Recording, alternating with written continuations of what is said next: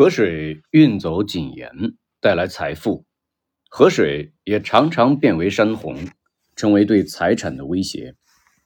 地震、雷暴、火灾更是不一而足。这里没有教堂，寺庙的师傅大部分时候一个人寂寞地做着早课、晚课。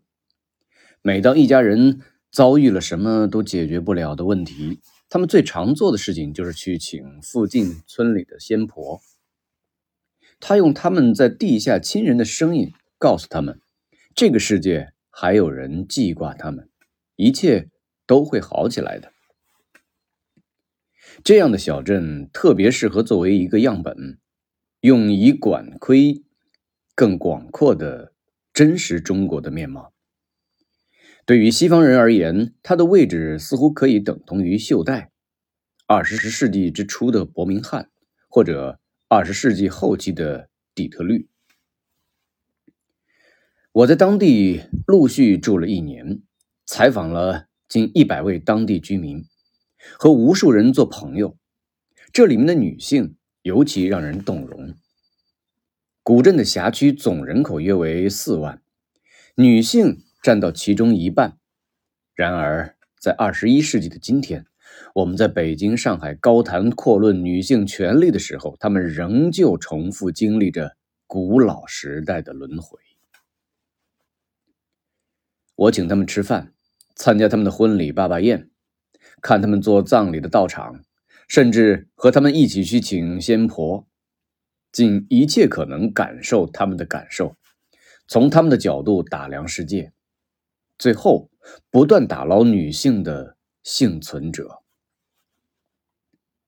贫困始终是古镇女性必须时刻抗争的敌人，而伴随贫困的是见识的狭窄和环境的逼仄，更重要的是随之而来的次生灾害，来自家庭男性成员的欺压和剥削。这是一个男性相对游手好闲、不是生产的地方，婚姻和贫困成为套在女性脖子上的双重绞索。我目光所及的古镇女性，无一例外都在挣扎着求生。从十六七岁的辍学少女到九十岁的老妪，所得固然各不相同，努力却都一般无二。而生活本身的重压之下，她们还要遭受来自男人的普遍歧视和无休止的暴力。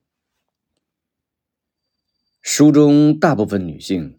或者目睹过母亲遭受父亲的暴力殴打，或者自身就是家庭暴力的受害者。当他们通过努力工作改变生活处境的同时，还必须击败来自男性家人的父权和夫权，才能掌握自己的命运。石景谦在《王室之死》中写道：“中国人对国史和现史的撰写。”至为周备，地方记录却多半未见保存。我们通常找不到验尸官验尸、行会交易、严密的土地租赁记录或教区出生、婚姻、死亡记录之类的资料。而正是这些资料，使我们能对欧洲中世纪后期的历史做极其周密细致的解读。古镇自然没有地方志，也没有比较成文的大事迹。我费尽心力找到几本与古镇相关的书，其中只有一本富顺作家文从系列下面有一篇《神奇的仙市古镇》，里面介绍到了川报第一人宋玉人、传奇武林高手罗卜三爷，以及各种。神话传说，但是其中并无任何关乎女性的记载。